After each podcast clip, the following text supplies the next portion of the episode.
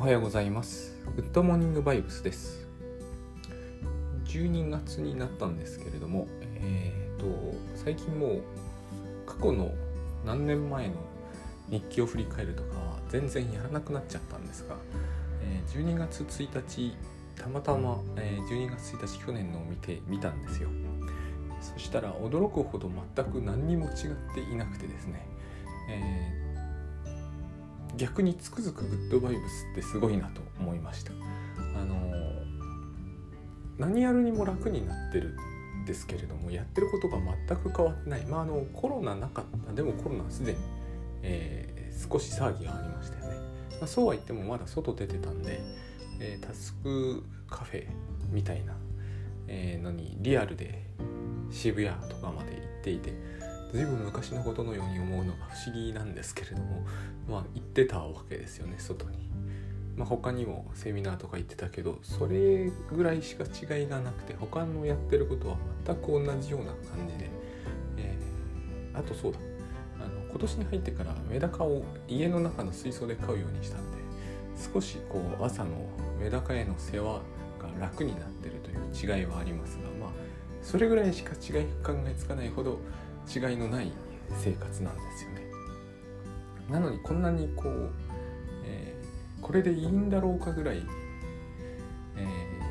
ー、楽しくやれているんですがあの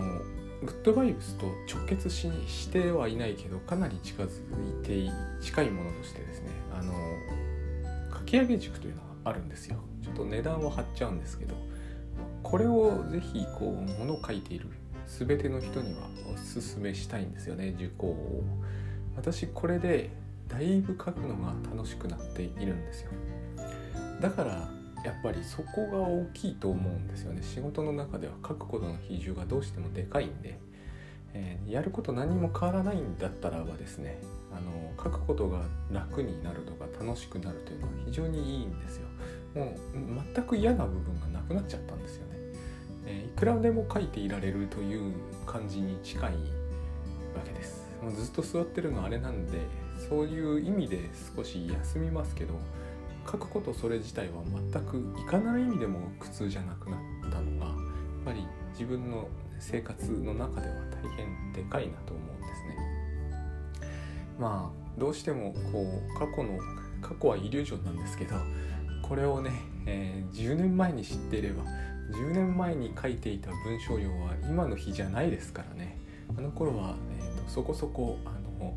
おかげさまで、えー、ベストセラーとかもあったんで仕事が山のようにあったんですけど今もうそこから比べると多分3分の1から10分の1の間みたいなところにあるんでこれ結構ざっくりですけれどもあの文章量って揺れるんですよね。あの仕事引き受けるように比例はしないんで時期によっても結構違うんで。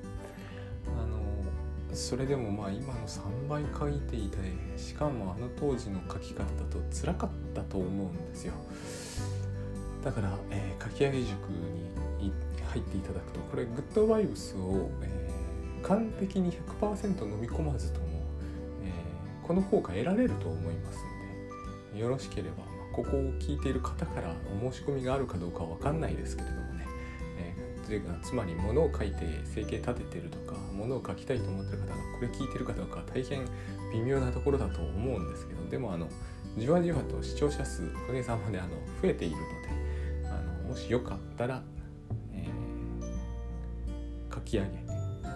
えノープランライティングですね。ノープランがやっぱり大事なんですよね。で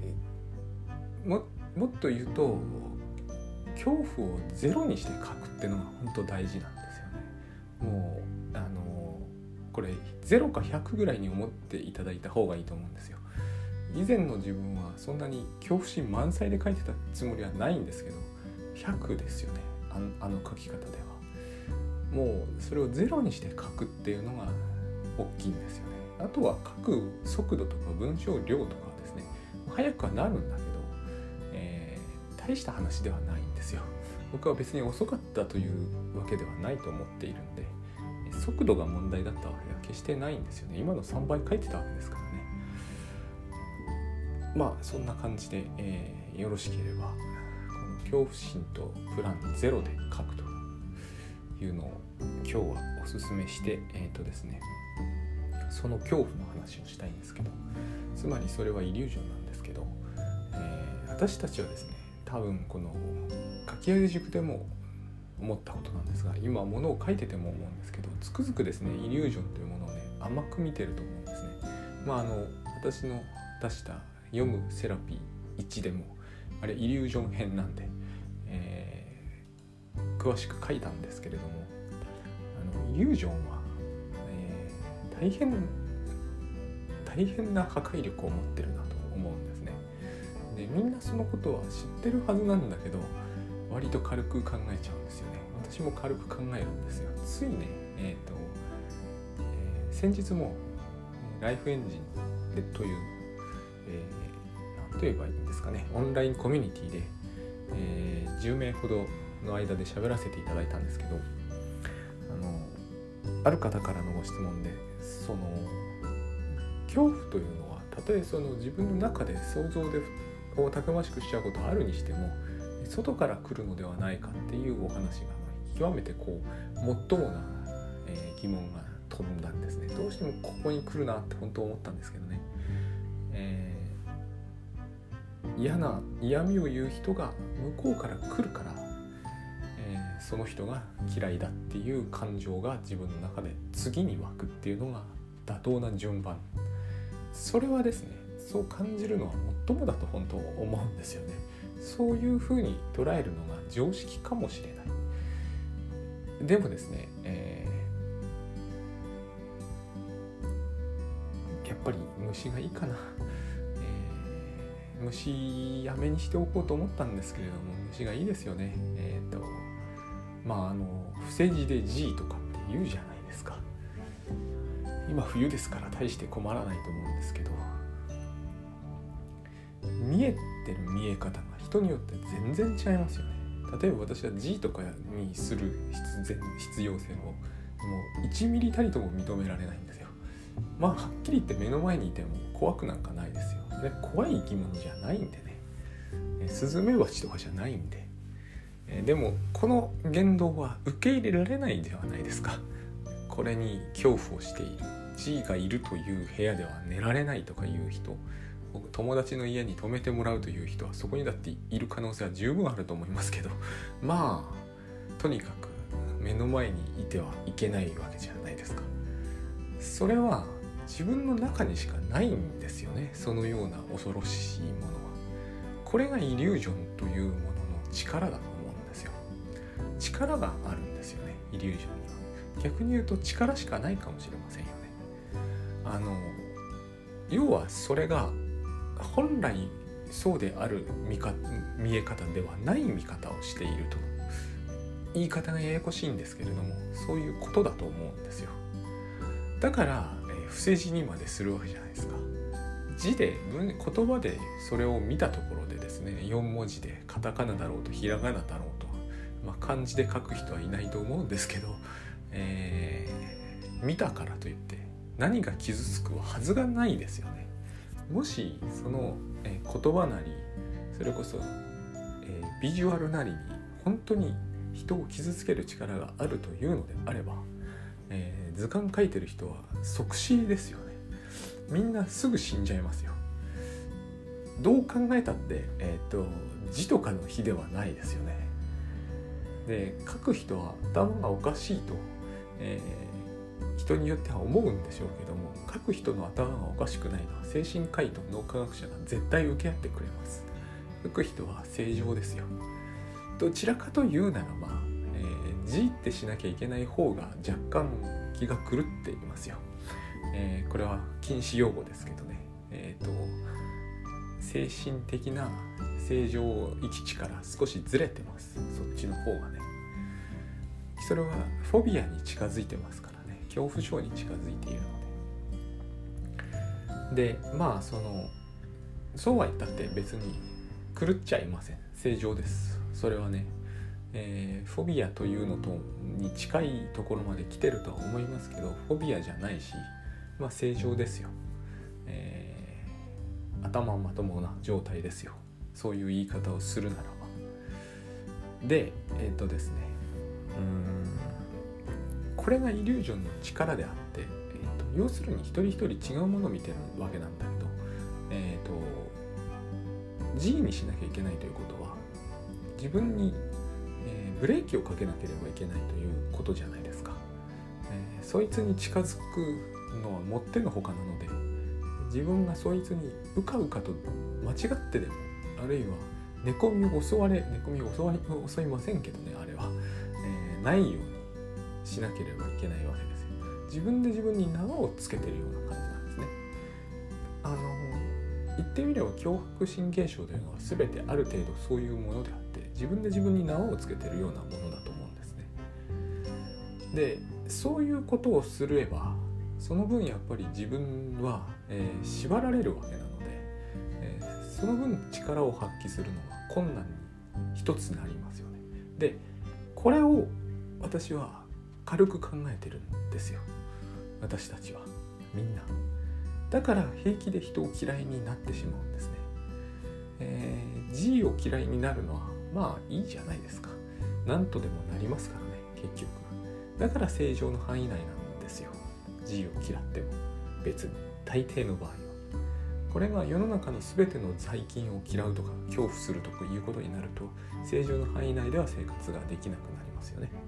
だって目に見えませんからどこにあるか分かんない。G は所詮対応しやすいわけですよだから、えーと、実はそれに対する恐怖症に近いことになっても実質的な恐怖症にはならずに済むし結局これは社会生活というものがどの程度、えー、機能するかっていうふうに、えー、精神症ってのは測りますから神経症であっても同じですから。ということはどういうことかというと、えー、行き過ぎれば機能しなくなるわけじゃないですか。で行き過ぎれば機能しなくなるというのは自分をその分、えー、自分のある種の機能を停止させるということになりますよね。つまり何かを嫌うということは自分の機能を一つオフにするということを意味するはずなんですね。だから私はこれをセーフモードに近いとか言うんですよ。分裂はセーフモードに近いと。で分裂というのは分離が生み出すものなのでまあこれは、えー、鶏単語ですね分裂は分離が生み出すものでもあるし、えー、分離は分裂が生み出すものでもあると思うんですねこの場合分裂と言ってるのは自分の方の問題分離と言ってるのは自分と他者の問題ですね。どっちでも、えー、これは必ず同時に起こっちゃうので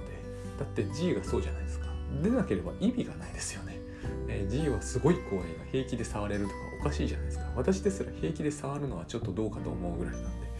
えーと、触れないようにするために嫌いになるわけじゃないですか。逆だと皆さん思うんでしょうけれども、えー、逆だということになってしまうと,、えーと、ゴキブリとは悪であるから人類はそれに触れてはいけないってことになるわけですよ。ところがそういう言い方になってしまうとじゃあ触れる人間はどうなったってことになるわけですよね、えー、生理的に受け付けないというのは嘘だということですよね。え生理だということで説明できるならば人体ということに、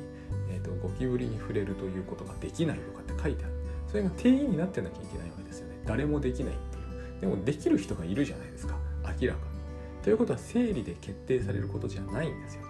で本能という言葉も皆さんあの非常にこう、え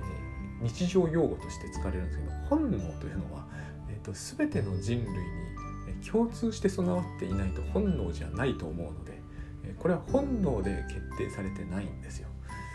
え G に触れられないというのは本能じゃないんですよね。生理でもない。じゃあ何だということになると、えー、意識的にそういう決定をしてるんですよね結局どこかで。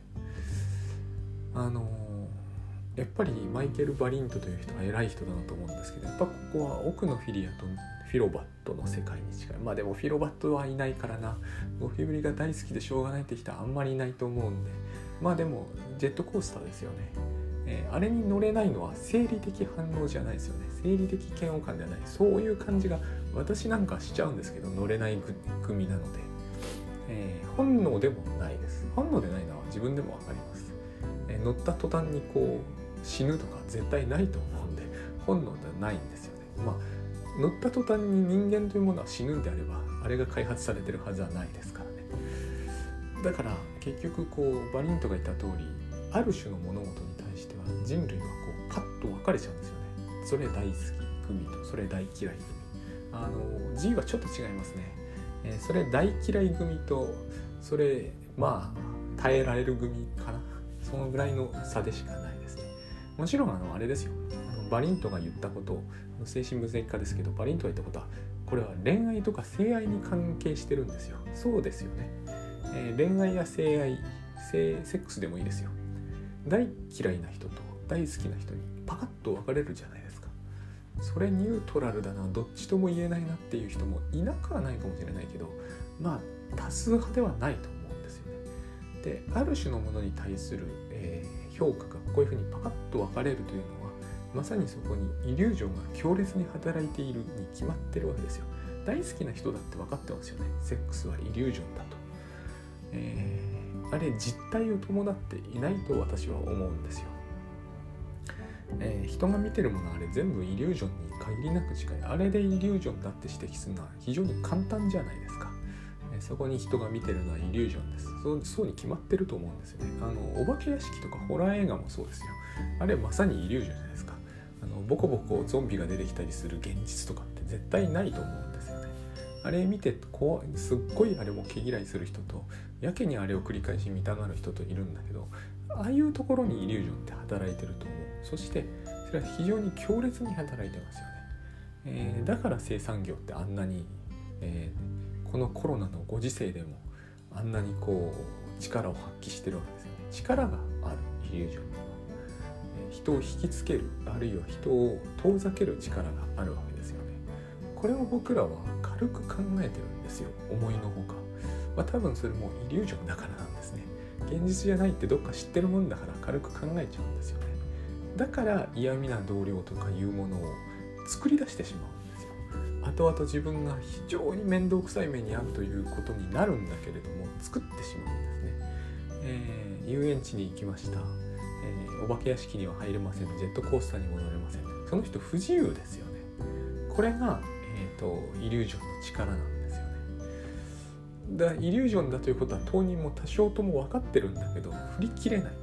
振り切れないからどうしてもお化け屋敷には入れないし、えー、ジェットコースターにも乗れないし、えー、G が寝た部屋にはいられなくなるしそもそも G と書いてあるものは読めなくなるし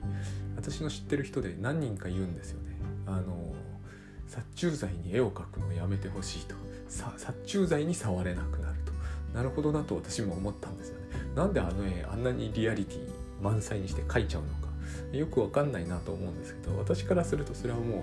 えーと、ギャグでしかないからやっぱりその絵が描いてあるから触れないっていうのはどういう意味なのかという感じなのでそしたらえっ、ー、となんだろう汚いものが描いてある絵は一切触れられないということになりかねないじゃないですか。これは100%イリュージョンですよね。絵だから。でも私たちはこういう神性を持っていて、え、イリュージョンをの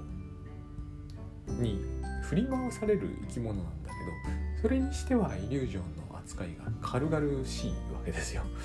えー、すぐ嫌いな人すぐ苦手な人すぐ怖い人を作ってしまう。そうすることによって、えーと、被害を被るのは唯一自分だけなんですけれどもえそうすることで自分が守れるというふうに思うわけですね。あの倉園慶三さんが何度も指摘しているところで言えば自分が守れるという、えーと、誤解を抱くわけです。えー、G に近づかないジェットコースターに乗らないお化け屋敷には入らない、えー、嫌味な同僚とは距離を置くなんかね守れてるような感じがまたするのも面白いですよね。全然守れてないんだけど、と、お化け屋敷に入らないことによって何から自分を守ってるつもりなんだろう。あの私もそうなんですけどね。で実は何からも自分を守ってなくただ自分を不自由にしてるだけなんですが、えーと、守っているというイリュージョンがここに、えーとまあ、強烈に働いていてすなわちイリュージョンには力があるというか力を発揮してしまう。それを、えーとまあ、一番、えー、ものすごく劇的な形で体現してくれたのがあのイブ・ホワイトなんですよ。えー、彼女はイブ・ブラックを抑え込むことがつまり、えー、性的なものに興味を持ったり、え下品なことを言ったり、えー、夫と離婚したりするということを考えもしない自分にすることが自分を守ってくれると考えたわ。まあお母さんがそう言うんだからっていうことなんだけれどもまあその特に3番目ですよね、えー、離婚をするとかあとあれですよね。娘を愛さない自分を完璧に抑圧するということですね、えー、多分娘のことを愛していないような人間は、えーと、ろくな死に方をしないみたいな教えとかあるいはろくな大人に娘がですねならないとか今だって私親になると実にそういう本をいっぱい読みます。ああいうイリュージョンを書く人はやっぱり気軽なんですよ。えっ、ー、と子供を愛していないと愛してさえいれば大丈夫みたいな。あの裏側にはつまり愛することさえをしないと,、えーと、犯罪者とかになっても知らないよっていうどうしてもそういう影が出てくるじゃないですか。そうは書いてないけれど。まあでもそう書きかねないところもありますよね。だからあのブラックが言うわけですよ。私は子供なんだというあの子は私の子じゃないし、えー、そんな子は私は好きでも何でもないっていうことになるわけですよね。好きじゃなきゃいけないとなればそういうことになるなる部分が出てきますよね。どうしたって。だからえっ、ー、と何て言うのかな。いいイリュージョンっていうのも怖いんですよね。まさにこうィロバットと奥のフィルなんですね。奥のフィルは怖いんですよ。大好きなものがあるということは反対側に大嫌いなものがあるということを多少とも意味するし、えー、大好きなものに近づこうとすることはこの話はどうしてもですね先日のイベントでは、えー、はっきりとみんなに多分納得する格好では喋りきれてないなという気はするんですけどあの距離を自分の気持ちのいい人と付き合うっていう戦略は私はこうリスクが大きいとは思うんですよね。まあそれがいけないというほどのことではないんですけれども年代にもよりますしねでもこれをやるということはもうほとんど同時に、えーと、嫌な人とは距離を置くってことを意味するじゃないですか。でこれによって起こることというのはつまりお化け屋敷には入らない戦略なんです。それによって、えーと、と多分自分を守る部分は一つも増えずえただ自分の行動半径を狭めるという結果にしかならないんですね。これよーく考えて言われてみるとそうなんだけどどうしてもねそういう感じがしないのが面白いんですよね。G も同じなんですよ。えっ、ー、と嫌うことによって近づかない自分になれるから自分は守られる気がするわけでしょう。でえっ、ー、ともちろん距離を置くわけですよ。なぜならおぞましいですからえ。間違ってそれを近づいて触ってしまう自分とかが出てきたらつまりこれは自分を怖がってるのであって、えーと、G が怖いわけでは本当はないということですよね。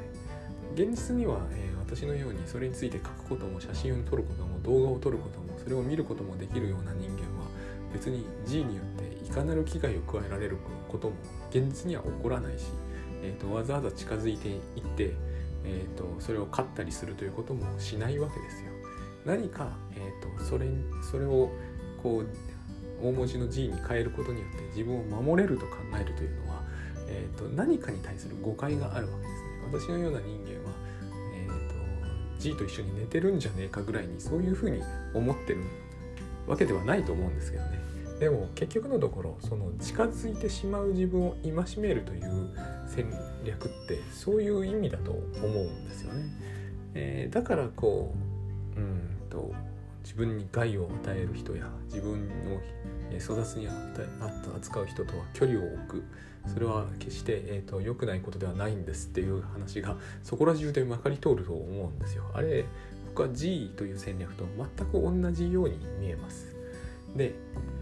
このパワーですよね。イリュージョンのパワー。なぜあの虫があの程度の虫がそんなに怖いのか。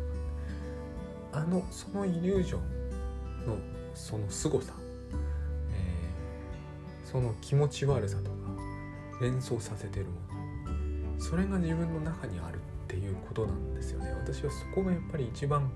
興味深い部分だと思うんです。外にいるのは本当なんてことはないものですよ、えー、本当にどうでもいいようなもんです。葉っぱと変わんないですよ。そんなにそれがすごいものに見えるのは、えー、自分の想像力なんですけれども何を見てるのかということですよね。ホラーに近いんだけれどもホラーって何なんですかね、えー、私はあれはえっ、ー、と何て言うんだろう。その人が持っている最悪最強のあの凶暴の強ね最悪最強のイメージっていうものだと思いますね。それを虫にかぶせてるから虫にとっては随分な話だと思うんですけどね。何にもしてなくてもそれをかぶせられるという、えー、最悪最強のイメージ。私はそれは、えーと、それ自体を問題にする方がよっぽど有意義だとは思います。えーと、その何て言うのかな。持ってるイリュージョンの強烈さこそが、えーと、自分の中にありかつ、えー、多分いざとなれば自分を苦しめうるパワーなんだと思うんですよね。えー、G なんか絶対いざとなったら自分を苦しめうるようなそんな力どうにもないですからねあんなものには。えー、それそれそっくりのおもちゃと何も変わんないんであれ人生に決定的な何かをもたらすとかあれが、えー、その人を絶望させて死に至らしめるとか不可能なんでそんな能力は全くどこにもないんでね。針さえないですからね。でも怖いというのはその怖いというのは自分の持ってる力なんですよね。その力の方がよっぽど怖いと思います。あの多分ですけど私は死というものにまつわる、えーと、死よりも殺かな殺すということにまつわる、えーと、極めて凶悪なイメージというものの凝縮されているようなものがその辺にあるんだろうと思います。もうそれを具体的にこうこうこういうものですとは言えないですよね。一番分かりやすいもの多分ホラーですよ。あのイメージ。あれ現実にないですよね。私ああいう現実見たことがない。なんかこうドローっとしたゾンビみたいなのが歩いているとか正直あれを見ていると笑ってしまうんですよ。すごく滑稽じゃないですかあれ。えーと、リアルにああであるってことは決して起こらない。あの寺とか住んでるとよくわかりますよね。あのボコボコその辺から何かが出てきてあの言ってないですよ。特にああいうなんか人間みたいなのがねそこら辺から出てきたりは決してしないです。なんですけれどもこれはもう幻想なんでしょうがないんですよね。幻想であるんだけれどもそういうものを脳脳じゃないですか。作り出してるのはある意味。脳が多分扁桃体の力を借りて強烈な何かを自分で作ってる。これがですね、えーと、その人を本当の意味で苦しめうると思うんですよね。読むセラピーで書きたかったのはつまりはそういうことなんですよ。23の事例が、えーと、そういう専門みたいなそういうまあ何て言うのかなホラーっぽいですよある意味では、えー、実例なんですけれどもそういう話があって。でやっぱり当人をとことん苦しめるのはイリュージョンなんですよね。でこれを一番冒頭の CM っぽく言いましたけどかき上げ塾で私が書くことから一切除去したものなんですよ。いらないですよね。絶対に。ホラーは、えー、これを書くことで、えー、みんなから笑い物にされるホラーとか、えー、かなりの人が普通に持ってますよね。普通に持っている。だからそれに対する防衛的な書き方をどうしてもしちゃうし書けたとしても書けなくもなります、えー、いらないんですよね。これを持ってることによってある種のことを書かなくなるわけじゃないですか。G と同じですよね。そのようなことをしでかす自分。G につい手を伸ばす自分。そんなことしませんよ私だって。そんなことしないんだけどもそういう自分を戒めることによって自分を守れると思うわけじゃないですか。同じなんですよ。ある種の文章を書いてしまう自分。うかつにも。そうすることによってみんなの笑い物になるというそういう危険から自分を守ってくれる。そのコストが見合うと思っちゃうんですよね。見合わない。全く。全然。あのそんなことが起きたとしても起きない起きないんですけど起きないんですよ、うん、そんなことは起きないんですね。で起きない方がいいっていうことさえも嘘なんですよ。例えば G でも何でもいいですよ虫ほんのちっちゃな虫の場合もあるじゃないですかえっ、ー、と芋虫とかねまさに無害なやつ、えー、触れもしない自分は守られてるって思うわけじゃないですか。で、えー、触れる私に外に追い出してもらうわけですよ。そういうことをみんなしてますよね。触れる人を触れるようである自分はおぞましいから触れなく自分を縛るそれによって守れるって言うんだけどでも触ることのできる人に外に出してもらうわけじゃないですか。守ってるのは何なのかっていう話なんですよ。触れもしない自分は自分を守れてないんですよね。触れる人が守ってくれてるわけですよ。まあそれもイリュージョンですけどね。だから、えー、触れなく自分で自分をすることは自分を守ってることにはならないしで文章を書くことも同じなんですよね、平気で書ける人のおかげで書けないと思ってる自分は実は守られているに過ぎないと思うんですよ。そういう構図構造がここにはきっとあるはずです。なんだけれども、えー、うかつに手を出さないということによって守れるというふうに考えると一つ一つ自分がそれをそれとそれを割とそれを扱う時はうかつなんですよ。あの G を嫌うようにしよう。ですぐやるんですよね。ついでにこの虫とこの虫とこの虫とこの虫も嫌うようにしようということもやるんですよね。で字が書いてあるのも、え読まないようにして、えーと、絵が書いてあるのも触れないようにする非常にこうですねそこをやるときは楽なんですよね。安易というか。そうすることによって大変困ることになるはずなんですよ。これを僕らは、えー、虫はいいと思います。文章もまあいいと思います。別に。書かなくても普通に生きていけますからねでもこれを人でやるのはやめた方がいいと思うんですよねこれを人でやるということは、えー、最終的にはですね引きこもるということにしかなりえないんじゃないかと思いますね。でそれやる時に具体的な人でやってしまうということは出会う人でやるということになりますよね。出会う人でやるということは出会わない人では、えー、出会わない人は出会わないわけだから関係ないですよね。出会う人でこれをやるということはめちゃくちゃ自分の人生を厳しくするような気がするわけです。それって結局自分が常に出会う人のといることは、えー、ホラー映画であるってことになってしまうじゃないですか。そこまで極端ではないかもしれないけどでも私の知っているその、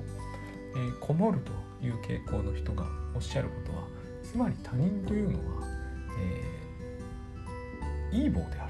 いう感じがするんですよ。この表現使ったアメリカ人の友達がそういえば昔いましたね。いたんですよ。他人というのは最初分かんなかったんですよ。いい棒である。他人がいい棒ってどういう意味だろうと思ったんですけど字のまんまなんですよね。字のまんまだとむしろ理解しにくいです。邪悪であるというかあ悪魔の化身のようなものだ。やっぱりそれはですね会う人は全て悪魔の化身だ大変辛いと思うんですよね。これがイリュージョンのパワーなんじゃないでしょうか